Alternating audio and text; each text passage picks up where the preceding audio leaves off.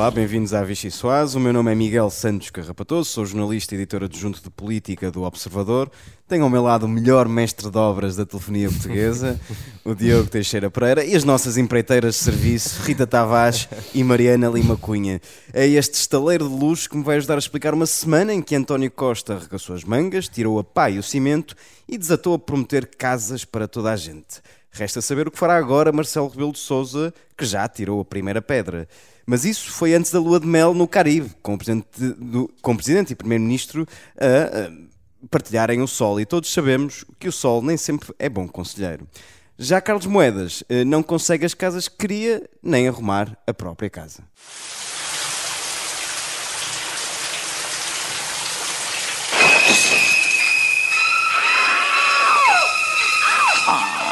Que horror, que horror! O Carlos Moedas é um fascista. Os senhores aqui estão a acusar pela medida do INT, estamos a fazer uma maldade enorme, enorme, enorme.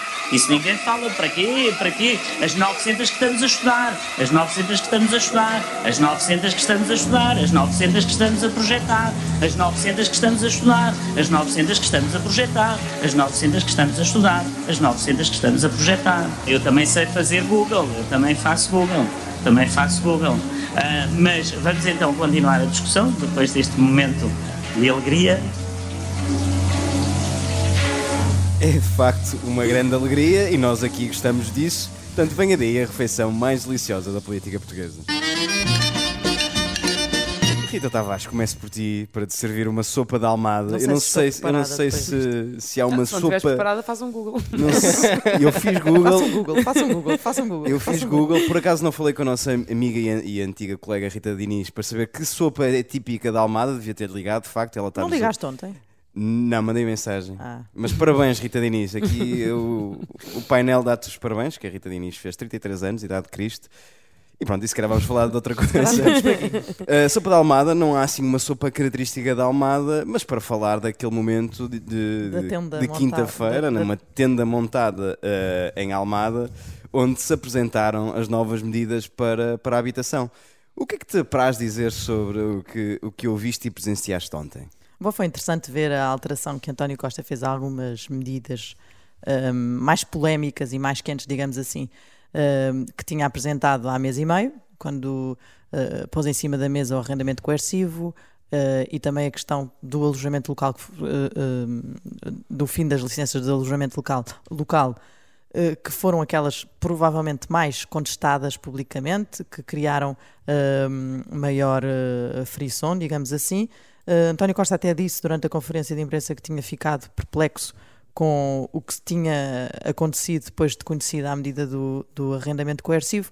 A verdade é que, perplexo ou não, ahm, acabou por estar o assunto eh, de alguma forma para os autarcas que ganham aqui, eh, ganham ou perdem, não sei muito bem que, o que é que é de, como é que é de classificar, hum, ficam com, com, com a competência de gerirem duas destas importantes medidas, sendo que são eles que vão decidir, eh, eh, que- vão, hum, vão ter um papel importante agora na aplicação, na verdadeira aplicação das medidas polémicas. António Costa acabou assim por eh, eh, deixar eh, passar a batata quente para outras mãos e, e tentar aqui alguma paz. Aliás, ontem depois na, na- na entrevista que ele deu à SIC depois desta hum, conferência de imprensa foi interessante ver esta tentativa que António Costa está a fazer de apaziguar um bocadinho, serenar o ambiente eh, um, e, e colocar-se ali numa posição de, de- de- de- eu consigo normalizar as, as tensões sociais que existem e até institucionais, não é? Com o Presidente da República, que na que última Costa semana disse não existir. não existir, mas, mas ao mesmo tempo ele fala, hum, coloca-se como um elemento que consegue apaziguar estas situações, não é? Eh, deu uma série de exemplos ontem, falando, ne- é normal o Presidente discordar, é normal o Tribunal Constitucional dizer eh, assim ou assado relativamente a uma, a uma lei, é normal a Assembleia da República agora... eh, é assim um bocadinho como uma figura, quer pôr-se aqui como uma figura que, hum, que facilita uh, uma situação de estabilidade política que acho que é talvez aquela capital que ele não pode mesmo desperdiçar, sobretudo quando faltam ainda três anos para, para, para, para terminar o mandato e não serão de certeza anos uh, uh, fáceis a julgar por aquilo que aconteceu em termos de contestação social no último mês e, e, de algumas tensões políticas que também foram surgindo. Diogo Teixeira Pereira, de alguma forma, como, como dizia a Rita Tavares, António Costa, nestas duas questões mais polémicas, quer uh, as licenças para alojamento local, quer para o arrendamento coercivo, tirou a batata quente para os municípios, dizendo nós só estamos a dar mais uma ferramenta, os autarcas decidirão, decidirão o que, o que bem entendem.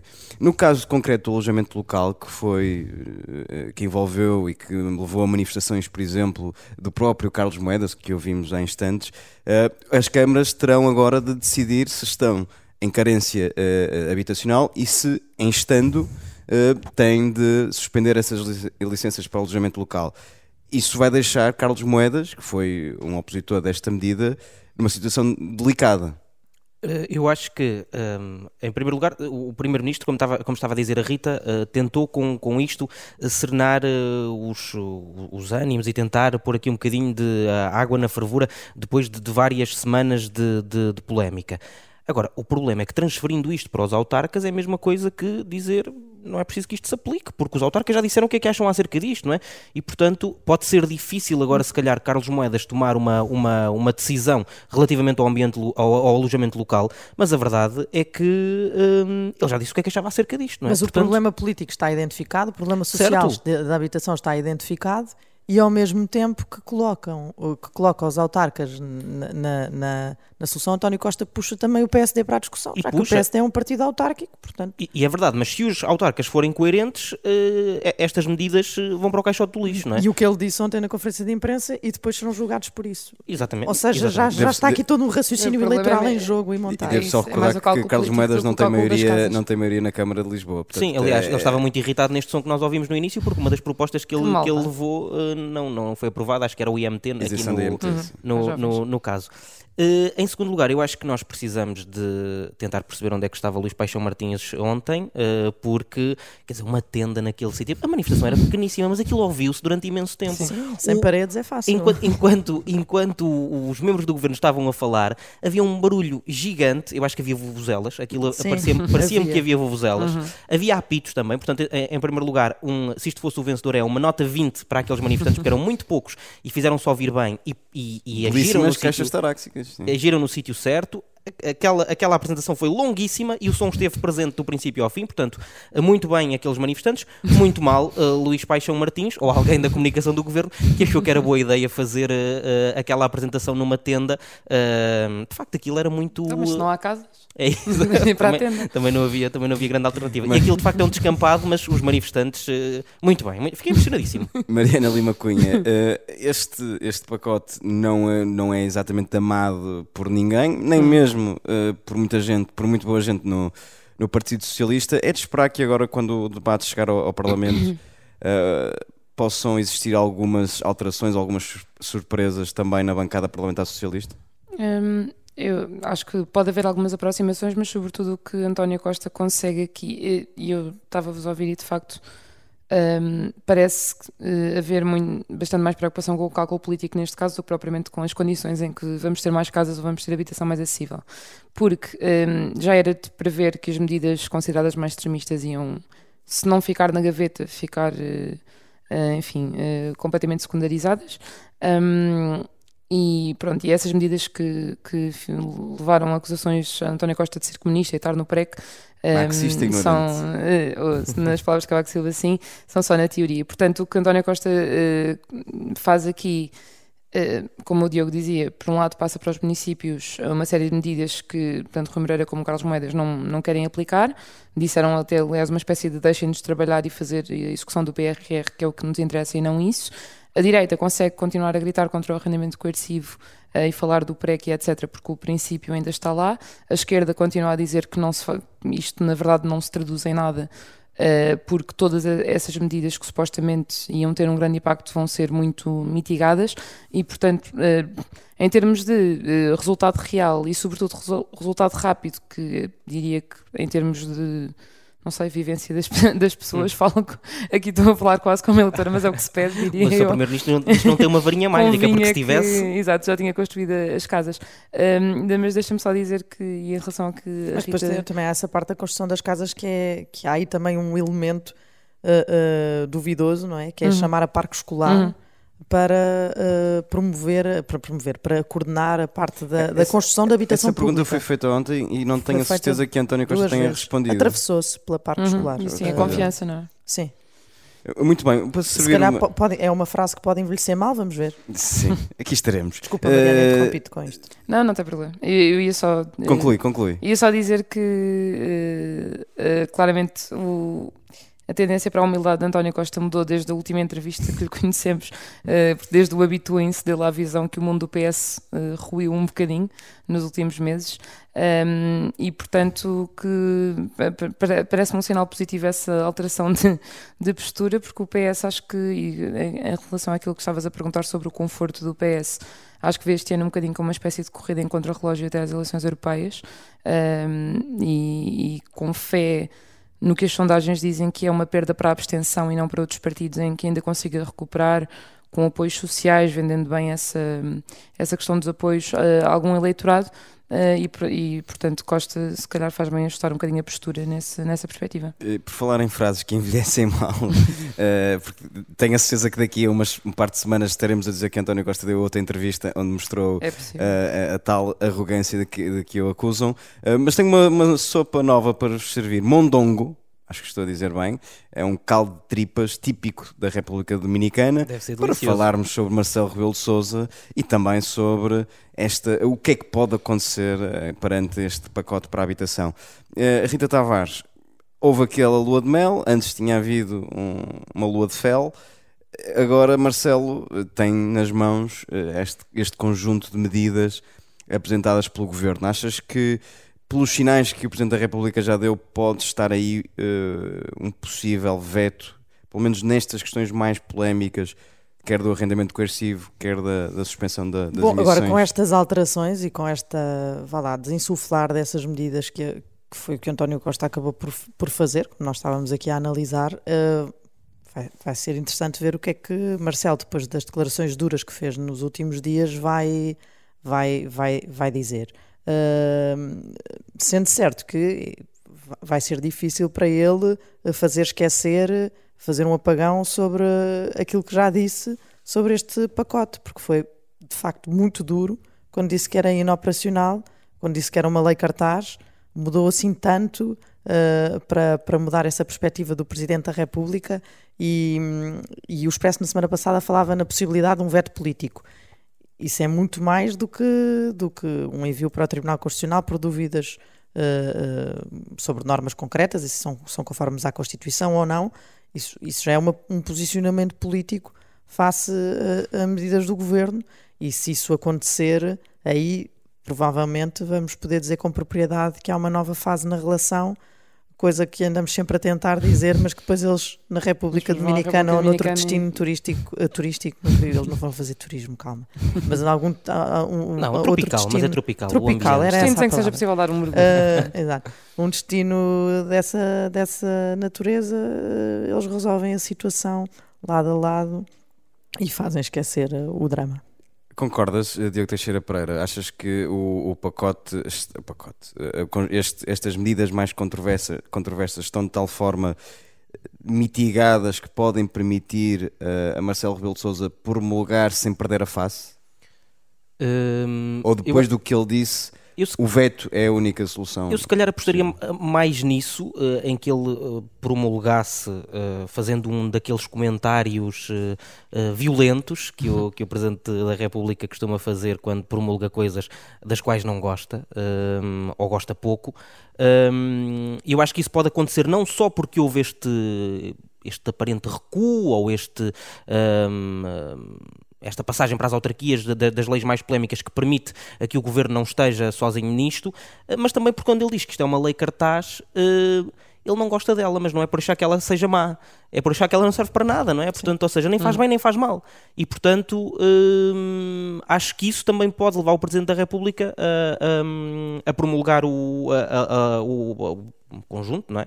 de, de, de medidas e, um, no fundo, fazendo uma, uma nota de, referindo se calhar isso outra vez, que isto não, não, não, vai, dar, não, não vai dar em nada.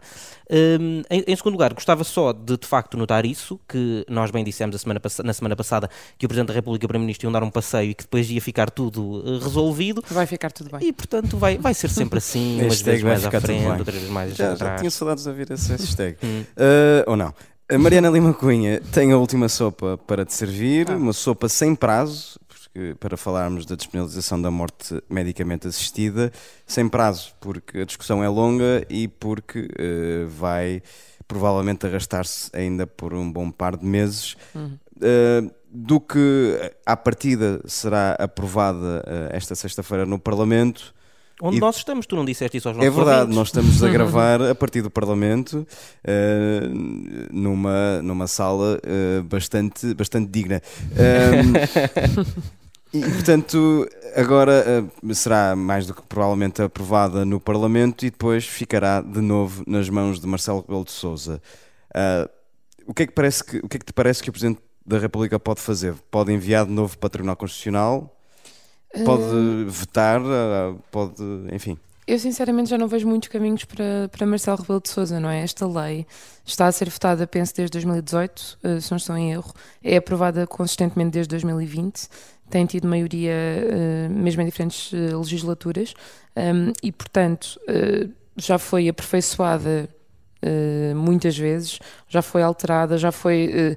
Os deputados já se atrapalharam tanto nessas revisões que já introduziram problemas que não existiam, já introduziram problemas que o Tribunal Constitucional veio dizer que não, era preciso fazer mais um acrescento ou outro, e portanto a coisa está tão desenvolvida nesta altura e já tão específica. Um, e já está com um, um, alcance mais limitado do que, do que era a intenção inicial dos deputados, que de facto o, o, choque que os partidos têm evitado fazer uh, frontal com Marcelo Rebelo de Sousa, obviamente têm sempre alguns comentários sobre a atuação dele e... Mais do que Marcelo, parece é que estão, a, é que estão a evitar o choque com o Tribunal Constitucional. Sim, mas, ou seja, como tu perguntavas sobre hum, a hipótese de veto, uh, só para dizer que aí uh, acho que Marcelo Rebelo de Sousa dá de facto um argumento aos partidos para começarem a sair da toca nesse sentido e começarem a acusar o Presidente de estar a a barrar uma lei por uma convicção uh, pessoal e, e, e, que pode ter a ver com, com as preferências de, de, Marcelo, de Marcelo Rebelo de Sousa e com sua, até com a sua fé.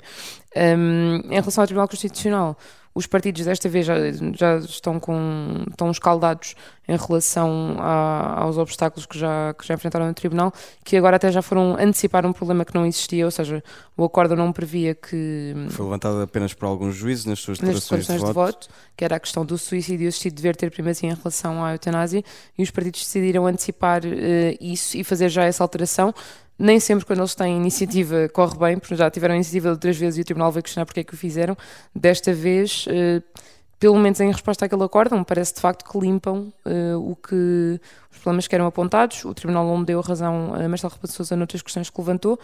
Em princípio, o caminho poderia estar livre. Agora, isto já foi aperfeiçoado tantas vezes que já não consigo fazer uma, uma previsão definitiva. Muito bem. Uh, a nossa primeira parte da Vichy Soares tem que ficar por aqui. Voltamos dentro de momentos com a entrevista a José Manuel Pereza.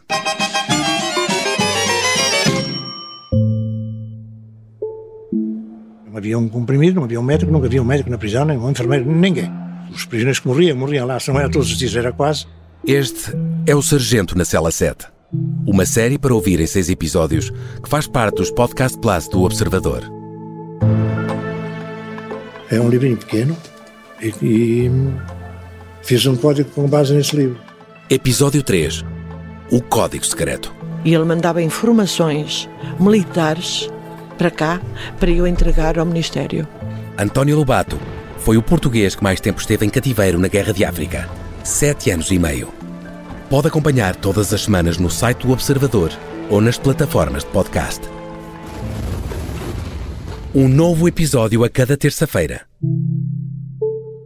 Os Podcast Plus do Observador têm o apoio da Onda Automóveis. Olá, bem-vindos à segunda parte da Vichy Soase. Temos connosco José Manuel Pereza, antigo do bloco, deputado do Bloco de Esquerda, uh, um dos, dos rostos uh, da, da, despenalização da morte assistida em Portugal, da defesa da despenalização da morte assistida em Portugal.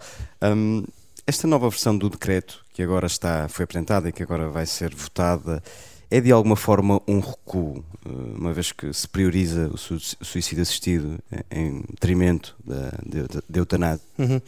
Bom dia a todas, bom dia a todos, muito obrigado pelo convite. É, é uma reincidência eh, e, portanto, e, guardei boa memória, memória muito querida da outra, da outra vez, que já lá vai há algum tempo, e portanto tenho muito gosto aqui de estar convosco. Com franqueza, acho que não é um recuo por uma razão, é porque a maneira como eh, a lei, o espírito da lei foi sempre esse, ou seja, foi sempre o de prever a possibilidade de um, utilizando um palavrão, de heteroadministração da substância letal, portanto, ou seja, da, eh, da, da, intervenção ativa de um terceiro, médico neste caso, eh, sempre como subsidiária da eh, hipótese de ser a própria pessoa que deseja a antecipação da sua morte nas circunstâncias que são conhecidas e que fazem parte da lei, ser ela própria a, a digamos, a, a, a, proceder, digamos assim, à, à antecipação da, da, da sua morte. Portanto, no espírito da lei isso esteve sempre.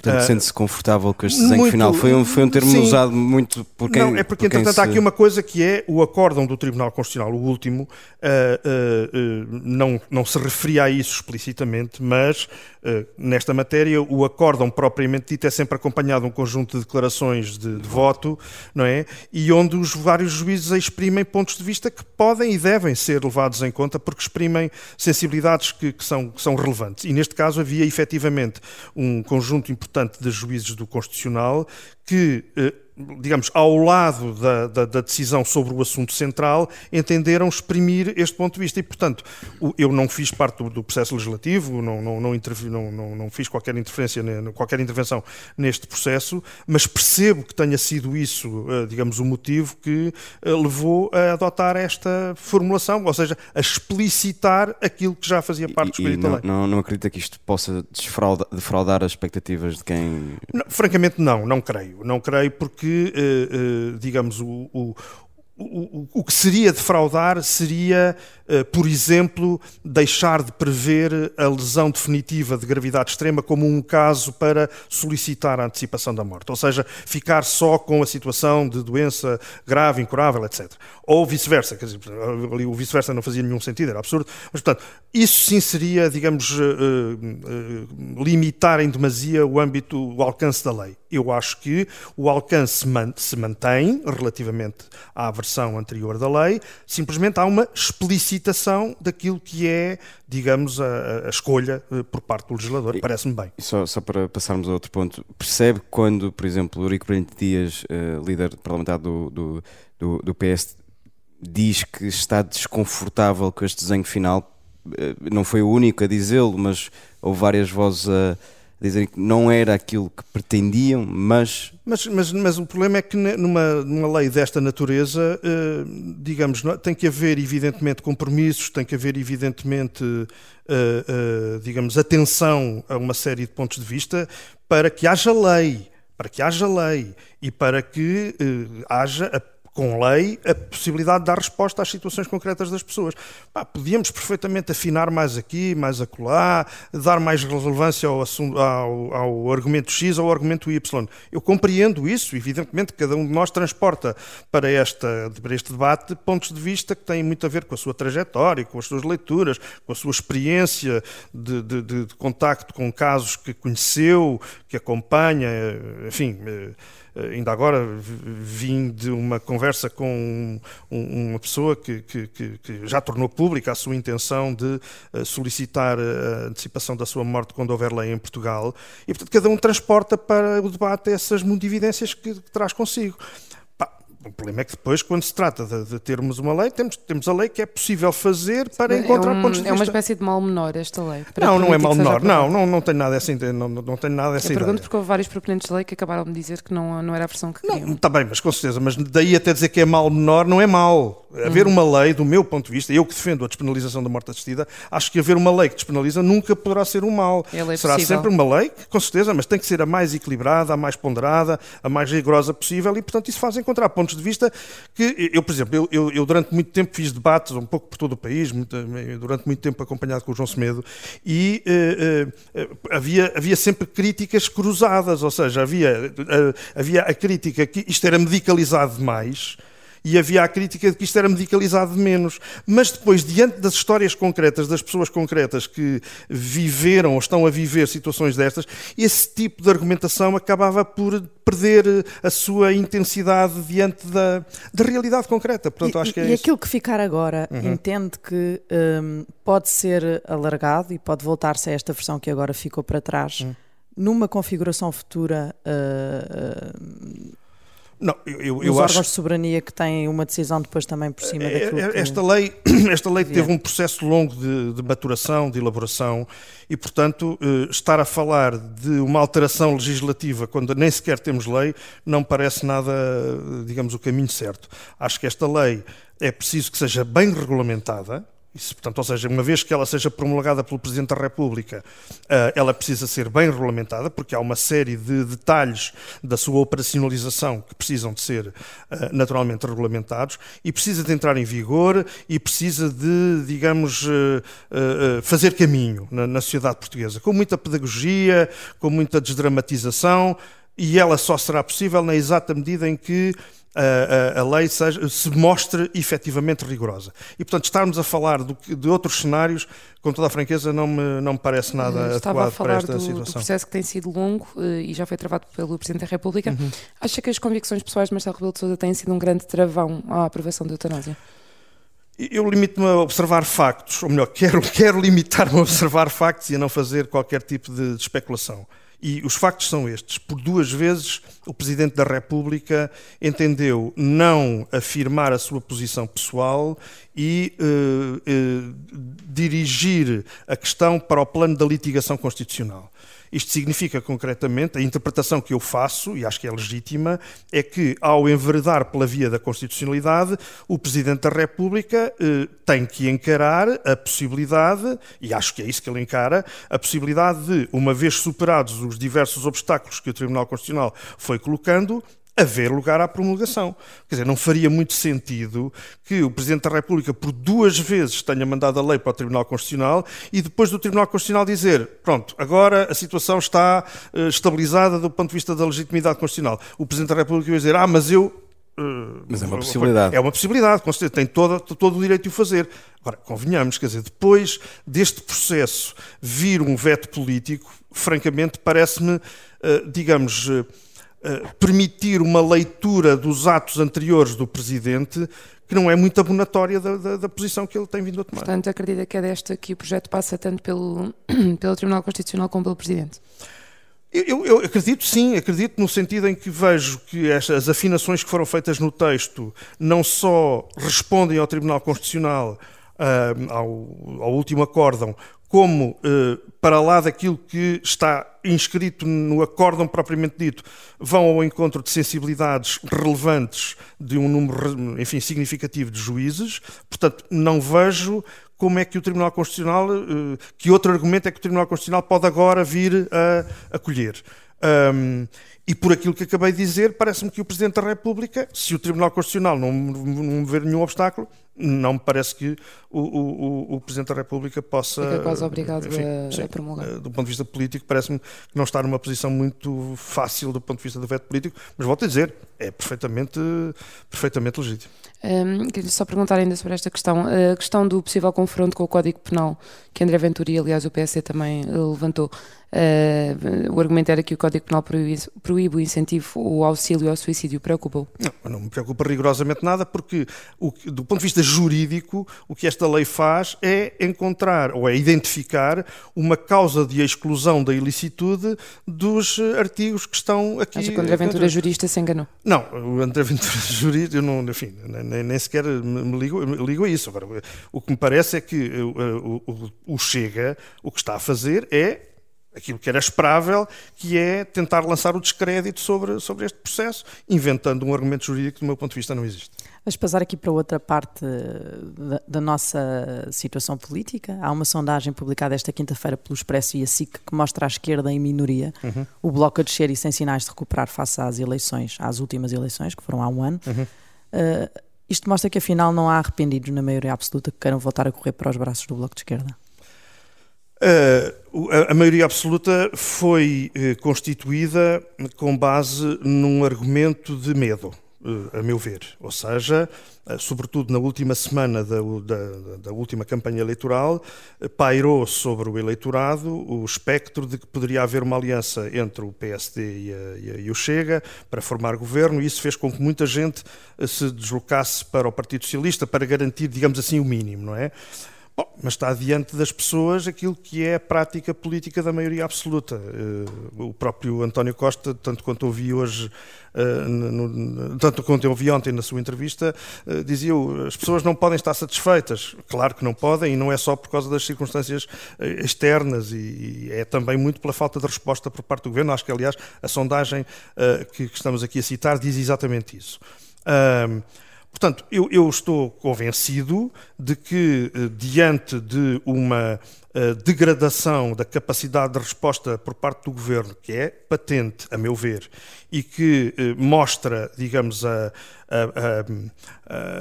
como é que dizer, a, dimensão mais negativa de uma maioria absoluta, eu estou convencido de que o Bloco de Esquerda tem condições para se bater por um alargamento do seu espaço político e do seu espaço Mas não eleitoral. tem conseguido isto agora ainda, por cima estamos num momento onde a contestação social e, e a mobilização dos sindicatos e da esquerda nas ruas está em crescendo. Uh, uh, o que é que está a falhar para o Bloco não conseguir acompanhar essa onda e, e capitalizar com ela, na verdade? Eu, eu, resisto um bocadinho a ver as coisas dessa maneira, não é porque não me convenha, mas é porque resisto por princípio, ou seja, de que eh, há contestação na rua, portanto vamos lá capitalizar isto a ver se a gente ganha mais uns votos. É não... mais como um mecanismo quase natural, não é? Exatamente, mas essas coisas levam tempo, não é? Ou seja, essas coisas levam tempo no sentido em que há, há um crescendo de contestação social, há, é inequívoco. Há um crescendo de mobilização uh, para, o, digamos, para, para a manifestação da indignação, da indignação, há, é manifesto. Um, isso traduzir-se em uh, voto, uh, em traduzir-se em intenção de voto, uh, creio que tem muito a ver com a capacidade que em cada momento nós tenhamos de fazer interlocução com esse espaço. E, Portanto, e isso, a... está, isso está a acontecer, isso eu sei que está a acontecer. Agora, enfim, leva, leva tempo, com certeza. Acredita que é com Mariana Mortágua que o Bloco vai conseguir fazer esse, isso tudo? E deixe-me só acabar. um, ela tem uma fama de ser mais radical. Isso é uma vantagem nesse contexto? Acredito que a moção de que a Mariana Mortágua é a primeira subscritora e de que eu também sou subscritor é uma moção que, do ponto de vista da orientação política, permite melhor fazer uma interlocução com melhor do que, as outras, do que a outra moção que se apresenta de outros camaradas, um, é, é aquela que melhor eh, potencia, digamos assim, essa interlocução que é preciso fazer com justamente este, estas, estas expressões dispersas de, de contestação à maioria absoluta. E, portanto, não é, eh, digamos, eu, eu reconheço muitas qualidades na Mariana Mortágua e estou muito uh, confortável, muito satisfeito com o facto de ela se dispor a, eh, digamos, ser o principal rosto, digamos assim, do, do Bloco. Tenho, não, não, quero, não tenho nenhuma reserva em relação a isso, bem pelo contrário, entusiasmo. Mas mais do que isso, eu acho que o que precisamos de discutir é qual é a orientação política que, digamos, vai ter o partido enquanto tal para precisamente eh, ser olhado, ser percebido como um polo de, uh, digamos, de confronto com o pior lado da maioria absoluta do Partido Socialista. E essa orientação passará por uh, mais diálogo, um sinal de diálogo com, com a esquerda, numa altura em que dá a ideia que a esquerda está de costas voltadas? Uh, o Bloco de Esquerda tem essa cultura de, desde o seu nascimento, um, não faltar, a, a, digamos, à procura de convergências uh, à esquerda para convergências políticas e convergências sociais, não é? Para transformar coisas. Uh, uh, e, portanto... Mas tem visto isso nos últimos tempos? Tenho, com certeza, quer dizer, em todos os, em todos os aspectos em que é preciso a esquerda mobilizar-se, sim, naturalmente que isso hoje tem uma dimensão, que é o confronto com a maioria absoluta do Partido Socialista. Isso é evidente. Uh, e, portanto, na habitação, e, portanto, na resposta à inflação, e, portanto, nas leis do trabalho, etc, etc. É manifesto que a mobilização à esquerda, as interlocuções à esquerda, têm do outro lado um intérprete que é a maioria absoluta do Partido Socialista. E se o intérprete for outro e não for. Não, não, não, não, não, seja António não Costa? Entra em, não entra em campeonatos. Não entra Pedro, em campeonatos. Com Pedro Nuno Santos ficava mais fácil. Não entra em campeonatos de quem é que vai dirigir o partido, porque, porque não é. Eu, eu acho que não é isso, francamente.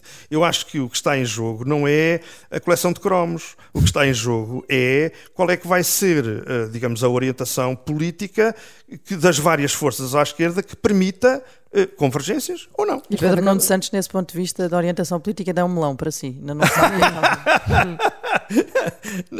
Não, porque não é, não, repare, não é isso, porque uh, uh, uh, ser fulano, ou ser cicrano, ou ser beltrano...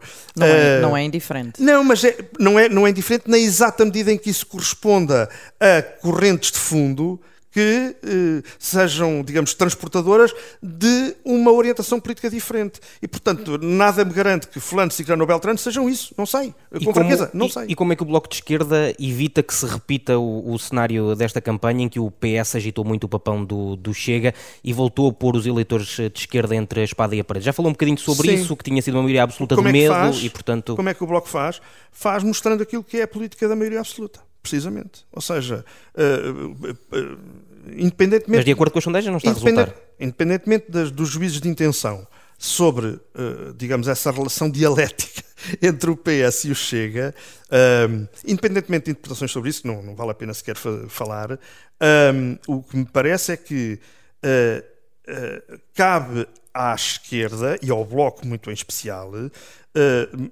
digamos, dar evidência a todo um conjunto de faltas de resposta por parte do governo da maioria absoluta que alimentam efetivamente o ressentimento que faz crescer a extrema-direita. E, portanto, quando a habitação é o que é, quando, uh, quando a resposta à inflação é aquela que é, quando as pessoas sentem as suas vidas mais castigadas, isso cria ressentimento social e alimenta a extrema-direita, e manifestamente, como é óbvio. E, portanto, o que o Bloco tem que fazer é uh, mostrar isso, pôr isso em evidência e encontrar alternativas de política, como é evidente, não é? Uh, eu acho que esse é o que é o, esse é, é, que é o combate, esse é o bom combate, diria eu. Eh, uma última pergunta antes de avançarmos para o, para o segundo segmento, aquele Sim. que mais gosta neste programa. Eu? falar um bocadinho e muito rapidamente sobre o futuro de Catarina Martins. Seria uma boa candidata do Bloco às eleições europeias ou presidenciais? Eu, eu, vou começar a antecipar a, a, segunda parte, que é aquela parte em que eu não respondo. É uma ideia que o deixa bem disposto. Não, Acho que era uma boa candidata. Absolutamente. Não, vamos lá ver, não, com franqueza, não, não, não, não sei uh, que era uma boa candidata. Com certeza que era uma boa candidata, mas isso, isso é evidente, não é? Não, nem sequer tem, tem, tem, tem, tem reservas. Mas, mas, evidentemente que eu já sei que se disser, não, uma excelente candidata, isso depois será lido de uma maneira que eu, que eu acho que não é. Que não é uh, leal para com, para com o, o, partido de que eu sou militante. Muito bem, então vamos ao segundo segmento, o bloco carne ou peixe, em que só pode escolher uma de duas opções. Ah, chama-se bloco carne ou peixe. É, chama-se ah, carne ou peixe. Chama-se carne ou peixe, é o bloco carne ou peixe, só pode escolher uma de duas opções. Da última vez que esteve cá, segundo me contaram, uh, não respondeu a nenhuma pergunta. Há sempre aquela hipótese da abstenção violenta. Deu bom resultado. Oh. Vai, vai a passar fome. Então venha daí a trilha, por favor preferia ser, voltar a ser deputado com a direita em maioria no plenário ou nunca mais entrava no Parlamento, mas António Costa era primeiro-ministro mais um mandato? Eu preferia que a extrema-direita não fosse uma força forte no Parlamento. Muito bem. Com, é, com quem é que ia ver um concerto do Jusquisto? Uh, Mariana Mortágua ou Pedro Soares? uh, e a ver com quem tivesse um grande sentido de humor, uh, porque só assim é que. E quem é que tem um sentido de humor melhor? Os dois têm um bom sentido de humor. Quem levava uma noite de fados de Coimbra? Pedro Nuno Santos ou Fernando Medina? Tenho dificuldade porque eu não iria ver uma noite de fados de Coimbra. Pode escolher é eu, eu, eu, bem queria responder, mas é que eu não, não, não, é que eu não vou a essas coisas. Não vou. Vamos lá ver se é na última. Quem é que podia integrar melhor o elenco da série Pôr do Sol? André Ventura ou Nuno Melo? e pode escolher uma personagem e tudo para eles. Uh, não, eu. eu... Tá lá, não metia uma cunha por nenhum. Não metia, não, isso não metia. Não, não, de todo. Não, aliás, não metia cunha por, nem por esses dois, nem por ninguém. Não acha graça a o realizador tem uma autonomia total de realização. Podia, podia responder uh, a esta, só. Mas eu acho, não, acho que. Acho que eh, sem, sem escolher nenhum deles, eu já estou a imaginar cenas com imensa graça protagonizadas por essas pessoas. Acho que Melo talvez desse uma boa Isso é a sua opinião. Bom, eh, vamos então avançar para o terceiro segmento, a sobremesa. Como é hábito do nosso programa, o convidado escolhe uma música. Sim. Que música é que nos trouxe e porquê? É. Eu escolhi uh, o, o uh, Blues, que é hum, uma peça que não é conhecida por este nome, mas é conhecida porque quando começa a batida do, do quinteto do, do Lou Donaldson, nós começamos imediatamente a dizer um, dois, um, dois, três, quatro, cinco minutos de jazz. Uh, o José Duarte morreu ontem, era uma figura uh, relevantíssima da nossa cultura e da nossa sociedade. Devemos-lhe muito do ponto de vista uh, da aliança entre a sua missão histórica de toda uma vida, que foi a divulgação do jazz, a um sentido de humor extraordinário. E e os 5 minutos de jazz, eh, para além de, outros, de outras rubricas que ele, que ele, que ele animou, um, e de um património extraordinário que deixou à universidade, no caso da Universidade de Aveiro, é, é digamos, os 5 minutos de jazz é um, é um ícone da nossa, da, nossa vida, da nossa vida coletiva e eu queria, com, esta, com a escolha desta música, homenagear a memória muito querida do, do, do Jazz Edward. Muito bem. José Manuel Pereza, muito obrigado por ter vindo a esta obrigado, obrigado. Os nossos ouvintes já sabem, podem ouvir-nos sempre à sexta-feira nas plataformas habituais. Até lá.